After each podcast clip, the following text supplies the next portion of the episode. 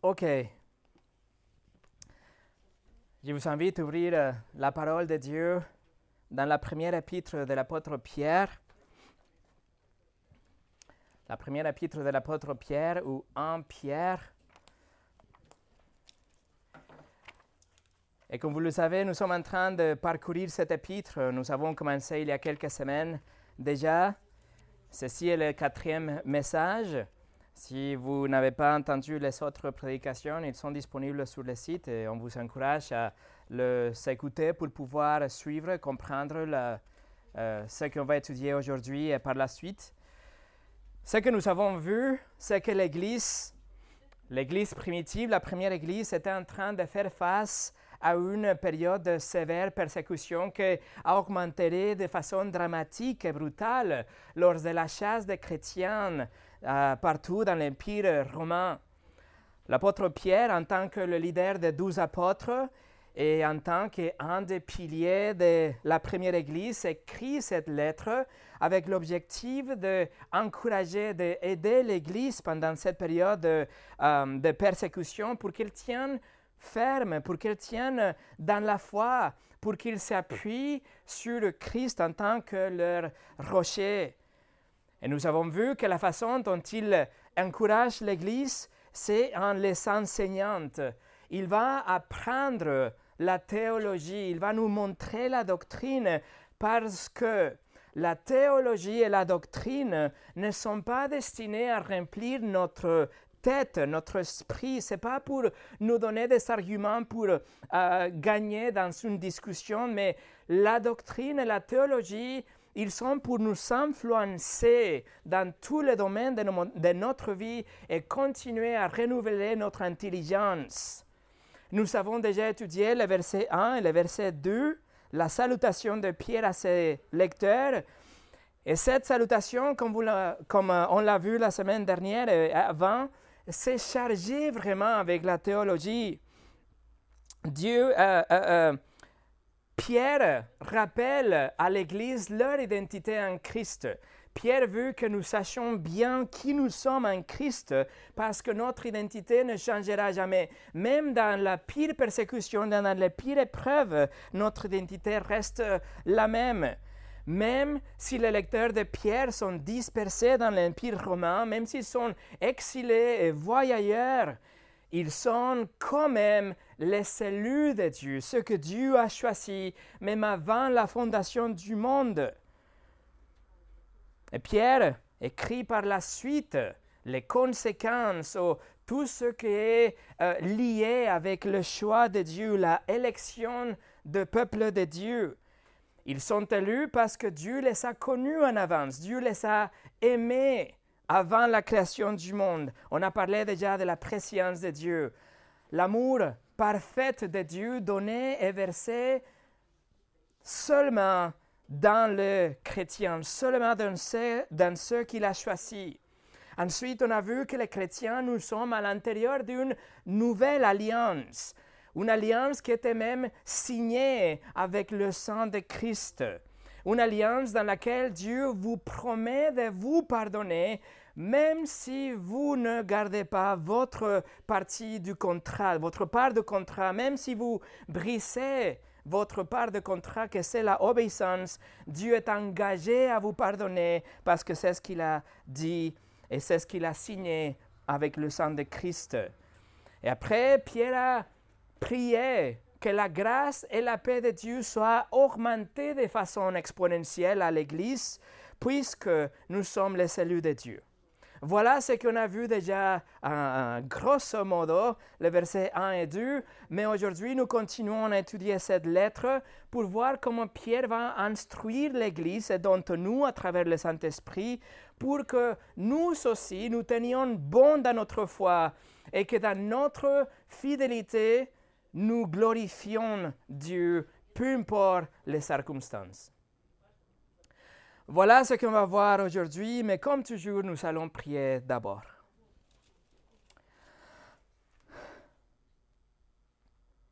Seigneur, nous te remercions pour ta parole, la révélation que tu nous as donnée, que tu as préservée et qu'on a aujourd'hui devant nous. Merci qu'on a la liberté de nous réunir aujourd'hui autour de la parole et que tu nous donnes l'Esprit Saint pour nous guider dans l'étude de cette révélation divine. Seigneur, nous te demandons que tu nous, euh, nous encourages, oui, à travers cet épître, mais aussi que tu euh, réprimandes ce que doit être euh, euh, réprimandé, que tu encourages, que tu sauves même ceux qui ne te connaissent pas vraiment. Seigneur, il n'y a rien à nous que peut faire quelque chose au niveau spirituel, donc nous dépendons 100% de toi. S'il te plaît, aide-moi à m'exprimer, aide-eux à recevoir. Au nom de Jésus, Amen. Le message d'aujourd'hui s'appelle Béni soit Dieu. Après la salutation de Pierre, nous avons maintenant le verset 3 jusqu'au verset 12. Le verset 3 jusqu'au verset 12, c'est vraiment un seul bloc dans cet épître. C'est une seule unité, c'est une sorte de préface au reste de l'épître. Dans cette section, verset 3 au 12, Pierre ne, ne va pas donner des exhortations ou des commandements spécifiques. Il essaie juste de créer, si vous voulez, une bonne atmosphère pour que les, lecteurs après soient disposés à recevoir et suivre les instructions que vont euh, suivre après.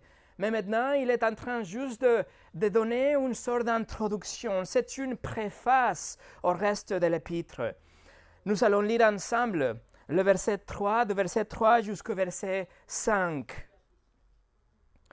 1 Pierre chapitre 1 verset 3 au 5. Béni soit Dieu, le Père de notre Seigneur Jésus-Christ, qui, selon sa grande miséricorde, nous a régénérés pour une espérance vivante par la résurrection de Jésus-Christ d'entre les morts, pour un héritage qui ne peut ni se corrompre, ni se souiller, ni se flétrir. Il vous est réservé dans les cieux, à vous qui, par la puissance de Dieu, êtes gardés par la foi pour le salut prêt à être révélé dans les derniers temps. La parole de Dieu, mes amis. Pierre continue après de sa salutation générale, versets 1 et 2, il continue maintenant avec cette introduction, cette préface, et il nous donne douze idées principales. La première chose, c'est l'acte divin de donner la nouvelle naissance, de donner une nouvelle vie. Et la deuxième chose qu'il explique, c'est la conséquence de cette nouvelle vie.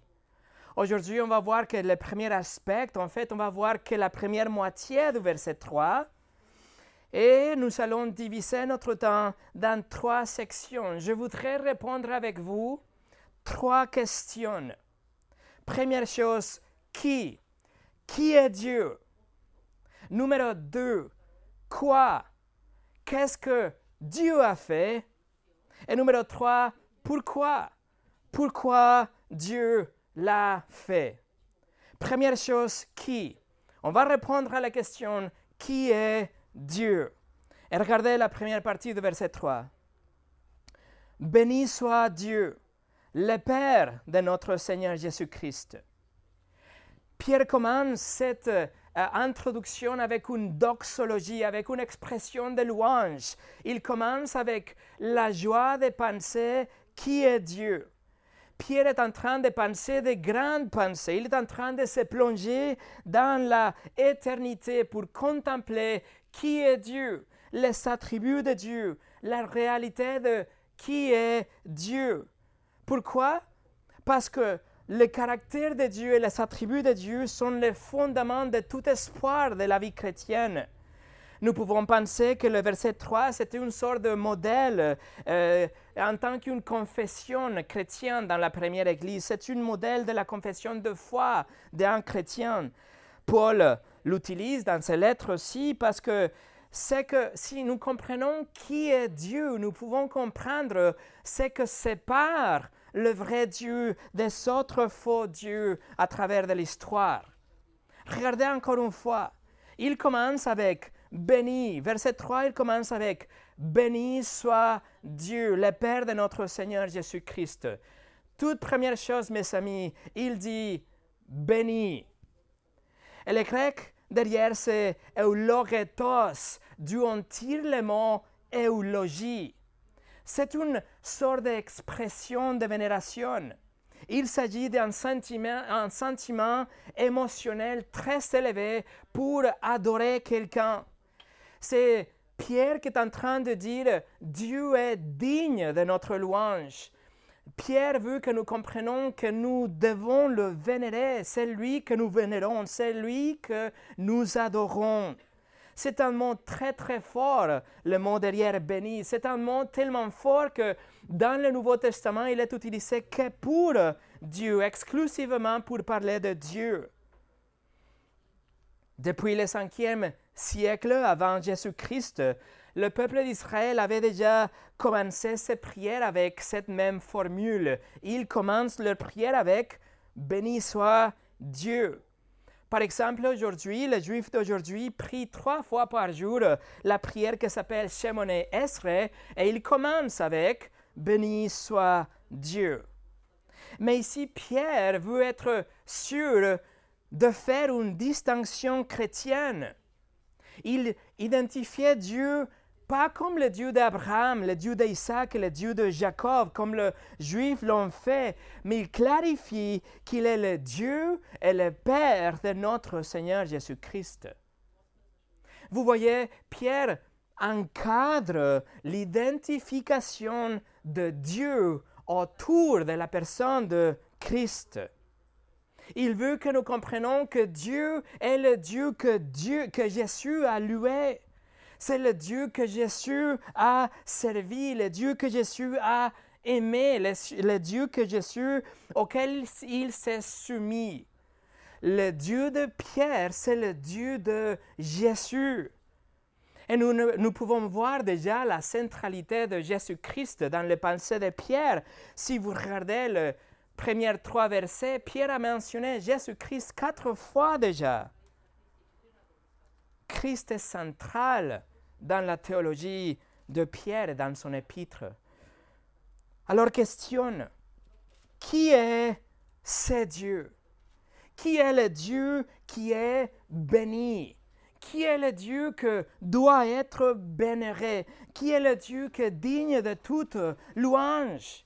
Qui est le Dieu qui mérite notre adoration vénération dévotion et amour? Qui est Dieu. Réponse, verset 3. Il est le Dieu et le Père de notre Seigneur Jésus-Christ. Dieu est défini en termes de Jésus-Christ. D'ailleurs, petite parenthèse, mais c'est très important, le grec littéralement dit qu'il est le Dieu et le Père de Jésus-Christ, notre Seigneur, notre Seigneur Jésus-Christ. Mais malheureusement, la version de Genève, la Louis II 1910, la seconde 21, il ne traduit ça d'une façon littérale, mais il traduit, la traduction, il semble, comme si Dieu était seulement le Père de Jésus-Christ, mais pas le Dieu de Jésus-Christ. Tandis que le, le, le grec original, il dit qu'il est le Dieu et le Père de Jésus-Christ. Seulement la version La Colombe, j'ai trouvé, traduit ces versets d'une façon littérale, le Dieu et le Père de Jésus-Christ. Voilà le parenthèse. Dans l'Ancien Testament, Dieu était identifié en tant que le Créateur, oui, le Créateur de la création, mais aussi en tant que le Rédempteur, celui qui avait sauvé son peuple de l'Égypte. Mais dans la plénitude de la révélation du Nouveau Testament, il n'est pas seulement le Créateur, il n'est pas seulement celui qui a sauvé le peuple de l'Égypte, mais il est le Dieu et le Père de Jésus. Attention, le terme Père, le terme Père, appliqué à la première personne de la Trinité, ça ne va pas dire qu'il est le créateur du Fils ou qu'il a fait exister le Fils comme un père dans la vie à leur enfant. C'est pas dans ce sens-là qu'il est le Père. Le Fils, le Seigneur Jésus-Christ, a toujours existé. Il est une euh, il est éternel, il n'a pas été créé, il a toujours existé euh, depuis l'éternité, toute l'éternité. Mais il a pris une position de fils. Il a pris le rôle de fils par rapport à la première personne de la Trinité. Et c'est dans ce sens qu'il répond à la première personne, Dieu le Père, en tant qu'un fils suit le Père il se à la volonté de son Père, il suit les directions de son Père et il dit et il révèle tout ce que le Père a dit qu'il doit dire. Voilà le Dieu de la Bible. Trois personnes, la Trinité, le Père, le Fils, le Saint-Esprit, avec le même attribut. Les trois personnes ont le même pouvoir, la même sagesse, la même omniprésence, le même amour, la même colère, la même omniscience, la même justice, la même miséricorde, la même sainteté. Trois personnes co-éternelles, co-égaux, mais un seul Dieu. Et c'était dans un conseil à l'intérieur de cette Trinité que la douzième personne a pris le rôle d'un fils en soumission à la première personne qui a pris le rôle en tant qu'un père. En fait, chaque fois que Jésus appelle Dieu dans les évangiles, à chaque occasion qu'il appelle le Père, il dit mon Père. À chaque fois dans les évangiles, il n'a jamais dit Dieu, sauf sur la croix. Quand il était sur la croix, il a cité le psaume 22. Il, était, euh, il se sentait abandonné par Dieu et donc il a cité le psaume. Il a dit Mon Dieu, mon Dieu, pourquoi m'as-tu abandonné? Mais à part ça, il a toujours appelé Dieu mon Père. Le juif ne ferait jamais ça. Il disait que Dieu était le Père, mais d'Israël en tant qu'un peuple, mais jamais de jamais d'une façon individuelle. Pourquoi? Parce qu'un fils a la même nature ou la même essence que son Père. Ce que ça veut dire qu'à chaque fois que Jésus appelait Dieu mon Père, il était en train d'affirmer sa divinité dans le sens qu'il partage la même nature divine. D'ailleurs, si vous êtes intéressé, l'année dernière, nous avons passé 24 dimanches ici ensemble. Il y a presque 24 heures d'enseignement par rapport à la divinité de Christ disponible sur notre site en français et en russe si vous voulez vraiment vous plonger dans la divinité de Christ. Alors laissez votre doigt ici, allez avec moi à Jean chapitre 10, juste pour quelques moments. Jean chapitre 10. C'est un de mes passages préférés, le passage de, du bon berger. Mais regardez, de, à, regardez à partir du verset 27 jusqu'au verset 33. Jean chapitre 10, verset 27 au 33. Jésus dit, Mes brebis entendent ma voix. Je les connais et elles me suivent. Je leur donne la vie éternelle et elles ne périront jamais et personne ne leur ravira de ma main. Mon Père, qui me les a donnés, plus grand que tous, et personne ne peut le ravir de mon Père. Moi et le Père, nous sommes un. Alors les Juifs prirent de nouveau des pierres pour le lapider. Jésus leur dit, Je vous ai fait voir plusieurs bonnes œuvres venant de mon Père. Pour laquelle me lapidez-vous? Les Juifs lui répondirent, Ce n'est point pour une, une bonne œuvre que nous te lapidons, mais pour un blasphème, parce que toi, qui es un homme, tu te fais Dieu. Voilà dans ce passage, il a appelé Dieu mon Père quatre fois, et c'est pour ça que les Juifs ont compris l'implication, ils ont voulu le tuer sur place. Et Pierre, dans son épître, il affirme que Jésus est le Fils de Dieu. Il, identifiait Dieu, pardon, Jésus comme la douzième personne de la Trinité, ah, le Dieu homme, le Fils de Dieu, Dieu dans la chair. Revenez à Pierre chapitre 1. C'est ce qu'il a écrit en Pierre chapitre 1, verset 3. Béni soit le Dieu et Père. Il est le Père de notre Seigneur Jésus-Christ. Cette ligne de, doxologie ou cette petite ligne de louange que Pierre écrit, c'est une déclaration euh, de la divinité de Christ. À chaque fois qu'on lit qu'il est le Fils de Dieu, on est en train de dire il est Dieu. Et c'est identique à ce que Paul a écrit aussi. Par exemple, 2 Corinthiens chapitre 1 verset 3, Paul écrit Béni soit Dieu, le Père de notre Seigneur Jésus-Christ. Éphésiens chapitre 1 verset 3, 3 Béni soit le Dieu et Père de notre Seigneur Jésus-Christ. L'apôtre Jean l'a utilisé aussi dans sa douzième épître verset 3, Jean écrit que la grâce, la miséricorde et la paix soient avec vous de la part de Dieu, le Père, et de la part de Jésus-Christ, le Fils du Père, dans la vérité et l'amour. Avec chacune de ces occurrences, la signification derrière le texte est une affirmation pure et simple de la divinité de Christ.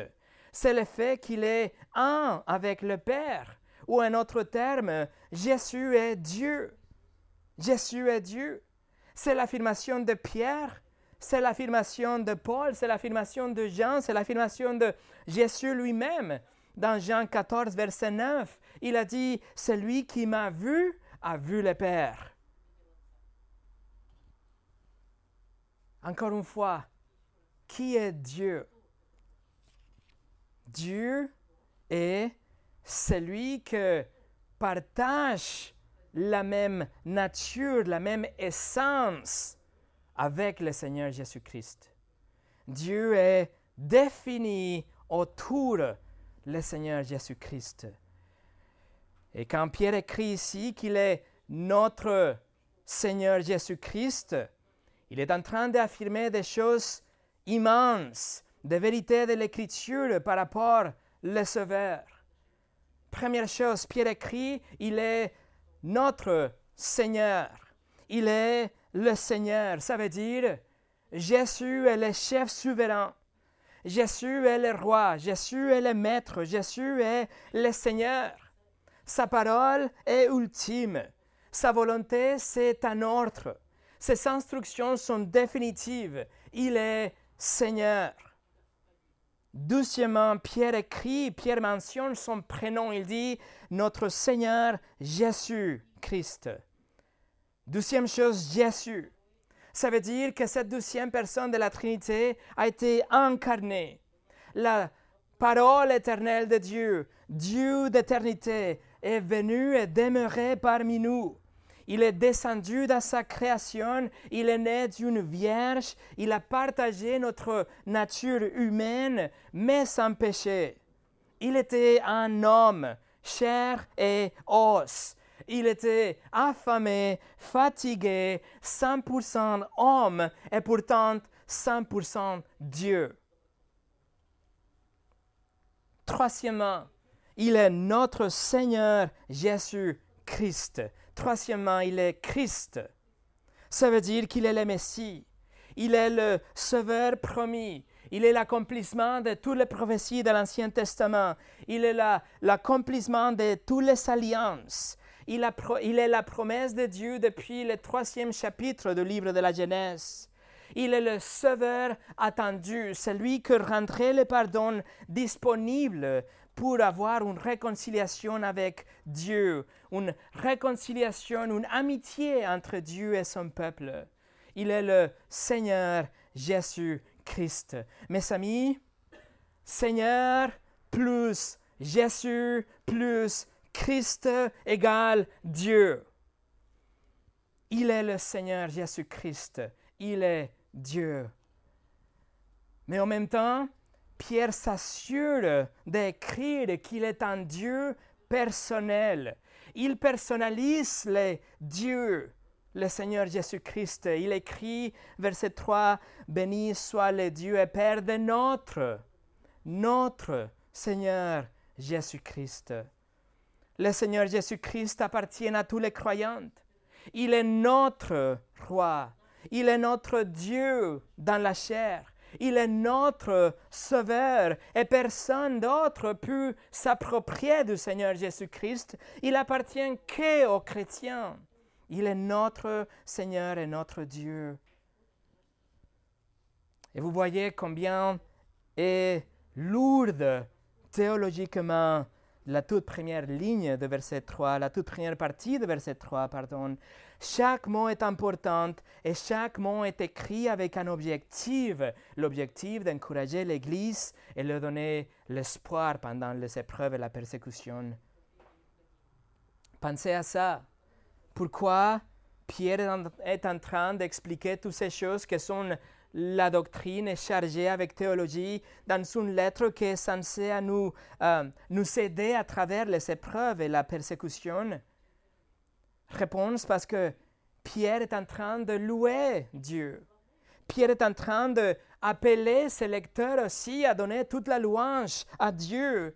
Mais notre louange est nourrie par notre connaissance.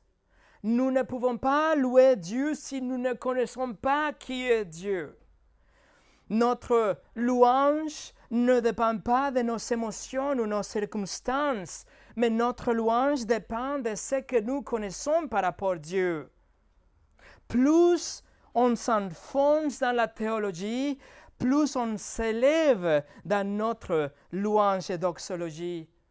Nous devons vraiment connaître Dieu et ses attributs pour pouvoir vraiment donner la louange à ces dieux. Si on ne connaît pas Dieu, ou si on pense que Dieu est d'une façon différente dont notre imagination notre confort nous a dit, nous sommes en train de louer à notre Dieu et pas le Dieu et Père de notre Seigneur Jésus-Christ.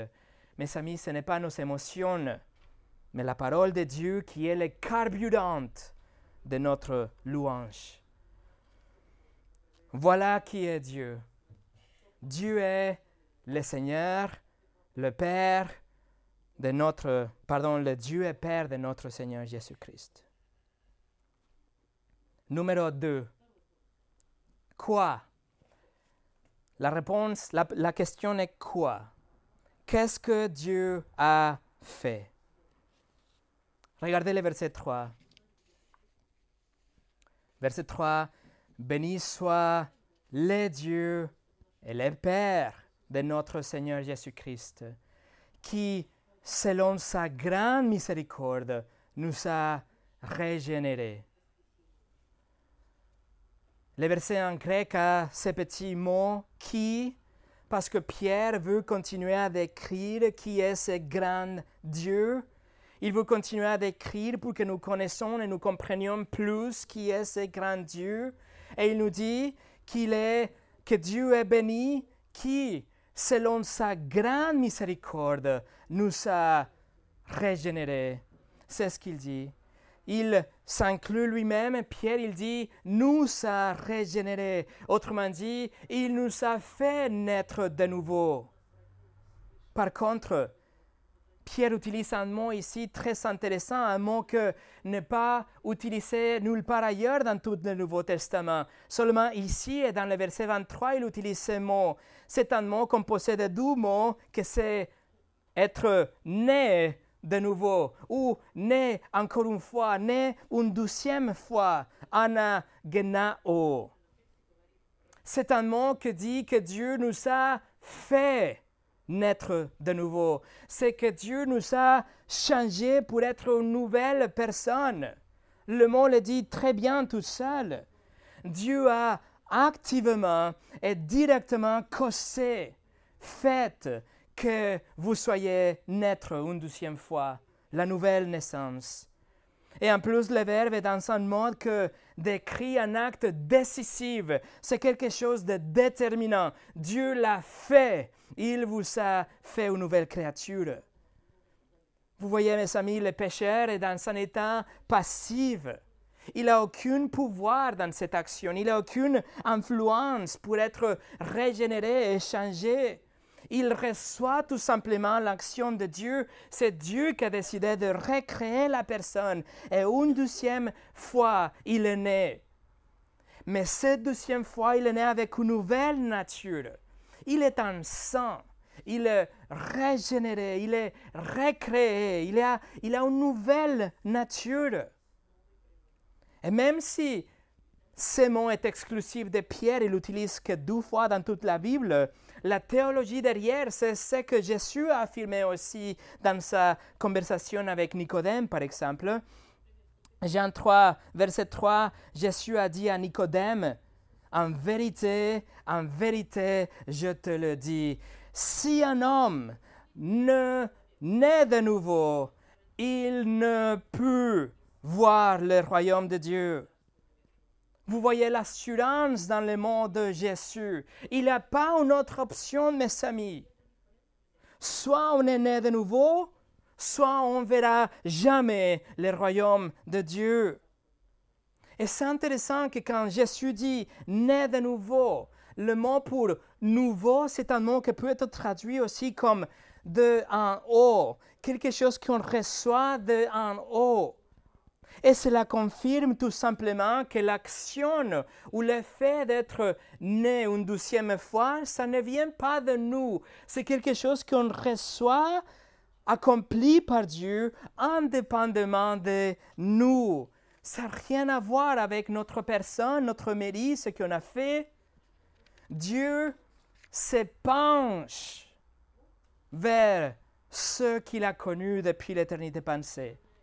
Dieu se vers ceux qu'il a choisis parmi les masses de peuples et miraculeusement et surnaturellement et instantanément, il le fait naître de nouveau. Il devient de nouvelles créatures. Vous devez naître de nouveau. Pourquoi? Parce que Dieu est saint et saint et saint, et aucun péché ne peut subsister dans sa présence.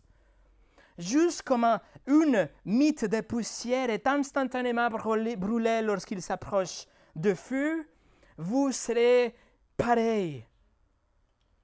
Vous devez naître de nouveau, c'est ce que Jésus a dit. Vous devez avoir votre nature pécheresse ôtée de vous et vous devez être habillé avec la justice et la perfection de Christ. Vous devez recevoir la sainteté de Christ pour pouvoir vous approcher de Dieu. Il n'y a aucune autre moyen. Dieu pose une question rhétorique à travers Jérémie dans, le, dans Jérémie 13, 23. Euh, Dieu dit, Dieu demande, un Éthiopien peut-il changer sa peau? Réponse non. Et un léopard peut-il changer ses taches? Réponse non. De même, pourriez-vous faire le bien, vous qui êtes accoutumés à faire le mal? Et la réponse est pareille, non. Nous ne pouvons pas changer notre nature, nous ne pouvons pas juste essayer de changer nos attitudes ou, ou avoir une façade pour plaire Dieu. Nous devons avoir une nouvelle nature. Nous, devons avoir une nouvelle naissance. C'est pour cela qu'on a besoin d'une nature étrangère, quelque chose qui vient de l'extérieur de nous. Comme Luther a dit, une justice extra-nos, à l'extérieur de nous. Vous devez être recréés juste comme un Éthiopien pour avoir une nouvelle couleur de peau s'il est, est recréé, ou comme un léopard pour, avoir, pour être un léopard sans tache, nous devons être recréés pour avoir cette nouvelle naissance, pour pouvoir nous approcher de Dieu. Mes amis, nous avons besoin d'être complètement transformés. Nous devons avoir notre vie remplacée pour une nouvelle vie nous devons avoir de nouveaux désirs, de nouvelles compulsions, de nouvelles préférences, une nouvelle vision du monde, nouvelles priorités, de nouvelles définitions standards. Nous devons avoir une nouvelle nature. Mais comment on fait ça? C'est la réalité de la nouvelle naissance. C'est ce que Dieu vous promet à travers Jésus-Christ. C'est ce qui se passe la seconde même lorsque vous vous repentez et vous placez votre confiance en Jésus-Christ comme votre Seigneur et votre Sauveur. La seconde même que vous savez la vraie repentance, c'est que vous placez votre vie en Christ, il vous fait naître de nouveau. 2 Corinthiens 5, 17, si quelqu'un est en Christ, il est une nouvelle création. Si quelqu'un est en Christ, il est une nouvelle création. Les choses anciennes sont passées, voici toutes les choses sont devenues nouvelles. Mes amis, c'est ce que Dieu a réalisé dans votre cœur par la grâce, à travers de la foi, en tant qu'un cadeau gratuit si vous êtes vraiment un chrétien. Mais si vous n'êtes pas encore là, c'est ce que Dieu peut faire avec vous aujourd'hui par la grâce et à travers de la foi. Répentez-vous de vos péchés et vous placez votre confiance en Jésus-Christ. Et vous savez la promesse de Dieu qui ne peut pas mentir que vous serez une nouvelle création. Charles Spurgeon, le prince des prédicateurs, il a dit, les Écritures ne disent pas, vous devez vous changer en mieux mais vous devez naître de nouveau. Vous voyez, mes amis, ce n'est pas une question d'amélioration, mais c'est régénération qui sauve. Voilà ce que Dieu a fait. Maintenant, numéro 3, pourquoi? Pourquoi Dieu l'a fait? Verset 3, Béni soit Dieu le Père de notre Seigneur Jésus-Christ, qui, selon sa grande miséricorde, nous a régénérés. Dieu nous a fait naître de nouveau, mais le moteur derrière cet acte souverain, la raison qui pousse à Dieu pour sauver les gens, c'est qu'il est riche, pardon, riche en miséricorde. Il, il a une générosité divine il est miséricordieux. Dans le verset 2, Pierre a parlé de l'attribut de Dieu, de la préscience de Dieu en relation avec notre élection. Et dans ce verset ici, nous avons un autre attribut de Dieu, l'attribut de la grande miséricorde de Dieu. Autrement dit, Pierre, le Dieu de Pierre, il est abondant en miséricorde. Dieu est béni Dieu est vénéré ici pas en tant que le créateur de tout, mais en tant que celui qui a choisi de verser sa miséricorde pour racheter et donner la nouvelle naissance dans son peuple, à son peuple. La grande miséricorde de Dieu, c'est un attribut de Dieu qu'il a déclaré à Moïse dans Exode 34. Exode 34, verset 6. L'Éternel passa devant Moïse et il s'écria L'Éternel, l'Éternel, Dieu miséricordieux et compatissant, lent à la colère, riche en bonté et en fidélité. La miséricorde de Dieu. Miséricorde, c'est un acte libre de Dieu. C'est quelque chose qu'il a choisi à faire. Mais l'acte de Dieu se concentre dans la condition misérable de pécheur. C'est Dieu que regarde et voit les pécheurs impuissants. Il voit que nous sommes corrompus et misérables et que nous sommes dans une situation désespérée et perdue. Et lui, dans, dans son libre arbitre, dans sa liberté de choix, il décide d'intervenir pour changer la condition désespérée et sans espoir des pécheurs. Et vous dites, mais moi, je ne suis pas là. Je ne suis pas vraiment quelqu'un désespéré, quelqu'un sans espoir. Je, oui, j'ai fait des erreurs dans ma vie, j'ai fait des mauvais choix dans ma vie, mais je ne suis pas vraiment dans un état misérable, dans un état pitoyable comme ça.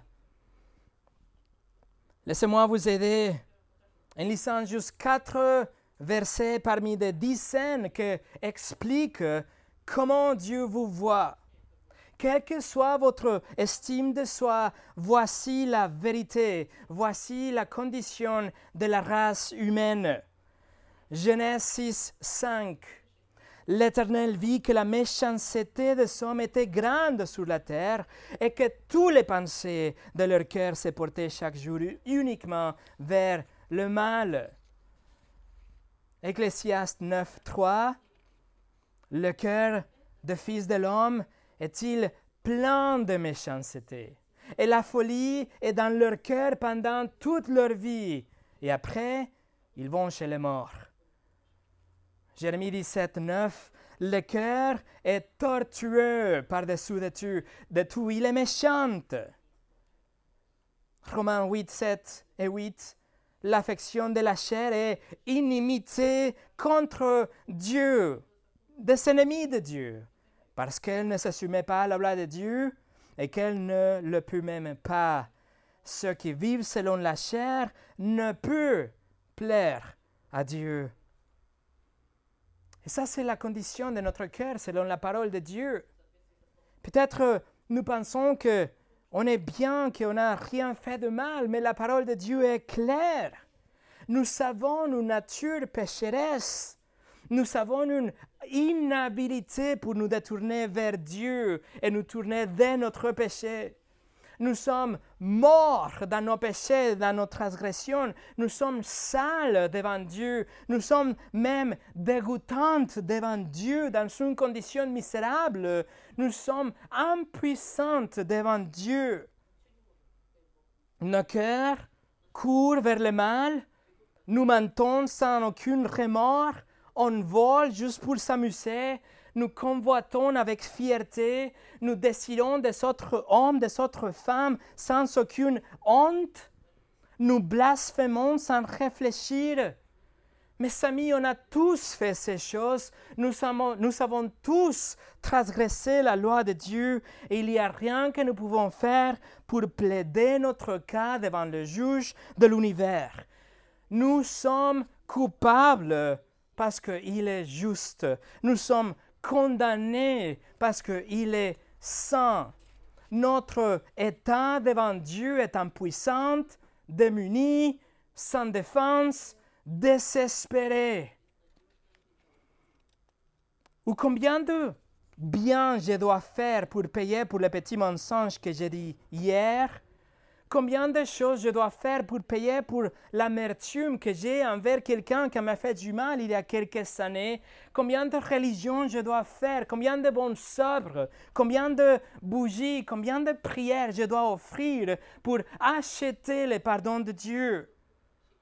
Nous sommes désespérément impuissantes devant un juste juge qui nous jugera selon ses critères et son standard est la perfection? Dieu ne va pas nous juger par rapport à Hitler, par rapport aux terroristes, mais par rapport lui-même et son standard est la perfection, sainteté.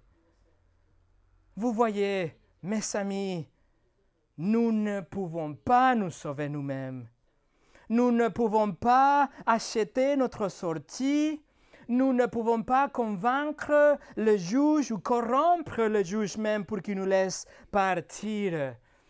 C'est dont doit faire ce que nous devons faire. Et de nous jeter aux pieds du juge. En tant que mendiants qui n'ont rien à offrir, on doit nous jeter devant lui et à part de notre main étendue, nous n'avons rien à donner. Tout ce qu'on avait besoin, c'est d'un centime de miséricorde de Dieu. On n'a rien à donner.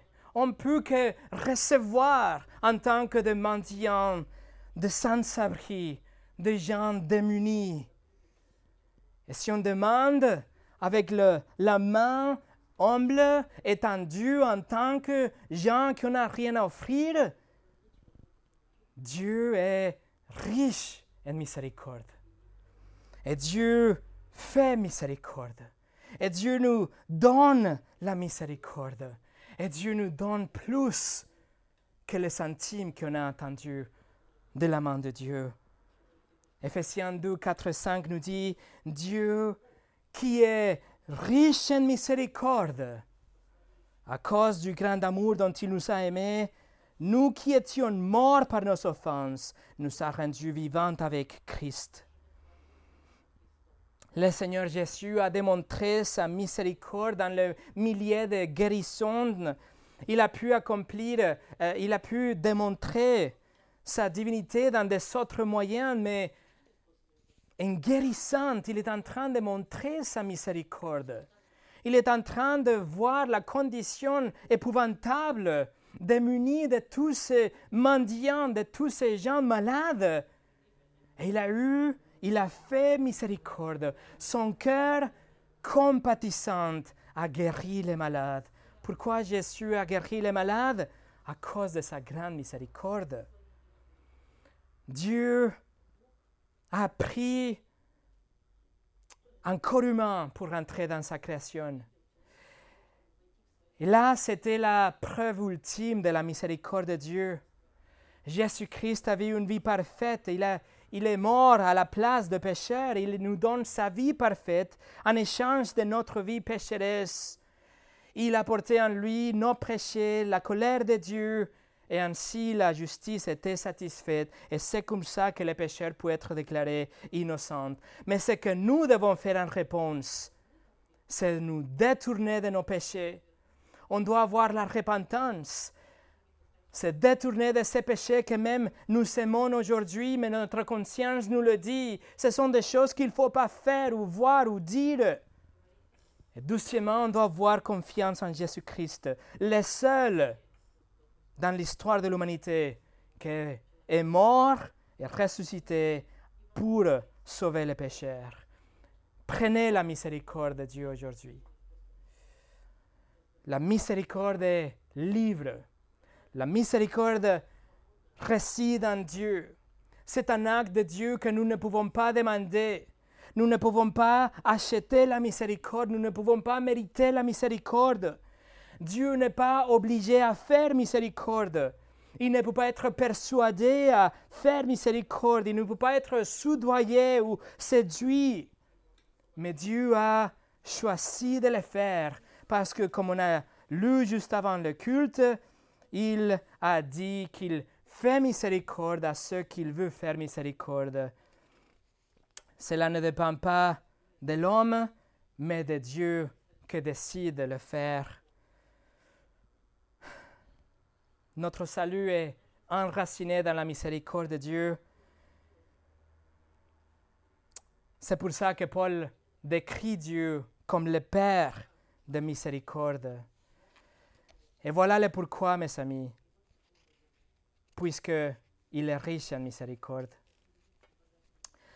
Écoutez ce que John MacArthur écrit, ce euh, prédicateur américain. Il a dit Nous voilà dans la piteuse condition d'être perdu dans le péché, damné pour l'enfer, esclave du péché. Nos esprits corrompus, nos cœurs sont corrompus et trompeurs, nos désirs sont tordus et immoraux, et dans cette condition de misère, nous avons besoin de miséricorde. Plus exactement de l'attention pleine de douceur, de compassion et de patience de Dieu, le Dieu de miséricorde. Et pour finir aujourd'hui, le Dieu et Père de notre Seigneur Jésus-Christ nous a fait miséricorde parce que nous étions dans un état démuni et il nous a accordé par la grâce la nouvelle naissance. Et c'est à cause de cette nouvelle naissance, c'est à cause de cette nouvelle nature, ce nouveau désir que nous avons, que nous sommes persécutés. C'est à cause de ça que la première Église est en train d'être persécutée parce qu'ils avaient reçu de la part de Dieu une nouvelle nature. Vous voyez, mes amis, la persécution, ce n'est pas forcément une malédiction. Ce n'est pas ça, au contraire, c'est une preuve d'une nouvelle nature. C'est la preuve que nous sommes abondamment bénis au-delà de toute mesure parce qu'on a reçu la miséricorde de Dieu dans notre nouvelle naissance. Oui, une nouvelle naissance va vous mettre dans une trajectoire directe contre le monde, une trajectoire de collision avec les valeurs de ce monde. C'est inévitable, mais cela montre que vous êtes vraiment né de nouveau que vous avez vraiment reçu la miséricorde de Dieu, l'élection de Dieu, l'amour de Dieu, l'alliance de Dieu. Et si Pierre est en train d'écrire ça dans une lettre qui est, qui est censée nous encourager au milieu de la, de la persécution, c'est parce que comprendre et prendre à cœur la profonde théologie dans ce verset 3 fera que les chrétiens vénèrent le Seigneur, que nous allons éloger le Seigneur, bénir le Seigneur, louer le Seigneur. Nous allons exprimer qu'il est digne. Nous allons lui adorer, pas à cause de nos circonstances, mais à cause de ce que, de celui qui il est, ce qu'il a fait et pourquoi il a fait. Ça, c'est l'intention de Pierre. C'est un appel pour louer le Seigneur, pour louer Dieu. Alors, mes amis, bénissez Dieu. Adorez Dieu pour ce qu'il a fait pour vous, à savoir, il vous a fait miséricorde en vous donnant la nouvelle naissance. Et peu importe les circonstances, quelle que soit l'intensité de votre persécution ou votre preuve, la discrimination ou la pression ou la situation pour laquelle vous passez, ces vérités ne changeront jamais. Si Dieu a placé son amour sur vous depuis l'éternité passée, s'il vous a choisi parmi les masses de peuples, s'il a fait une alliance avec vous, signée avec le sang de Christ, s'il vous pardonne même quand vous désobéissez, s'il a vu votre état impuissant et s'il a versé sa miséricorde sur vous pour vous faire devenir une nouvelle créature, cela doit faire votre cœur bondir avec la joie. Peu importe les circonstances, notre cœur doit se déborder de louanges à cause de ce que Dieu a fait pour nous. Et en même temps, ça vous ne dit pas que Dieu est avec vous et qu'il se soucie de vous même dans le pire des circonstances? Bien sûr que oui. Vous voyez, la théologie nourrit l'espoir. C'est la doctrine qui peut enflammer notre louange. Prions ensemble.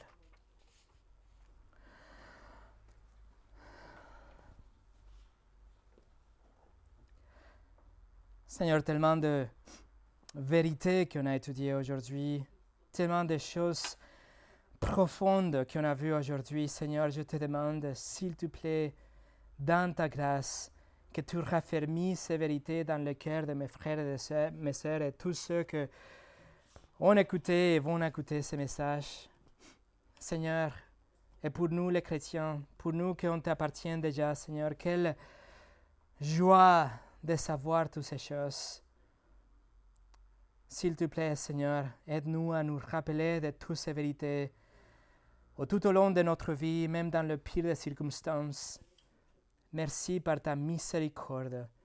La miséricorde qui est disponible aujourd'hui pour tous ceux qui viennent à toi d'une façon humble, en reconnaissant leur état pitoyable dans le péché et en route pour l'enfer.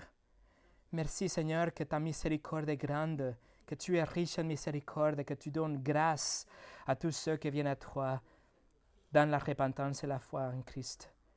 Nous te remercions pour ta parole, que c'est vraiment notre guide pour le bon moment et aussi pour le mauvais.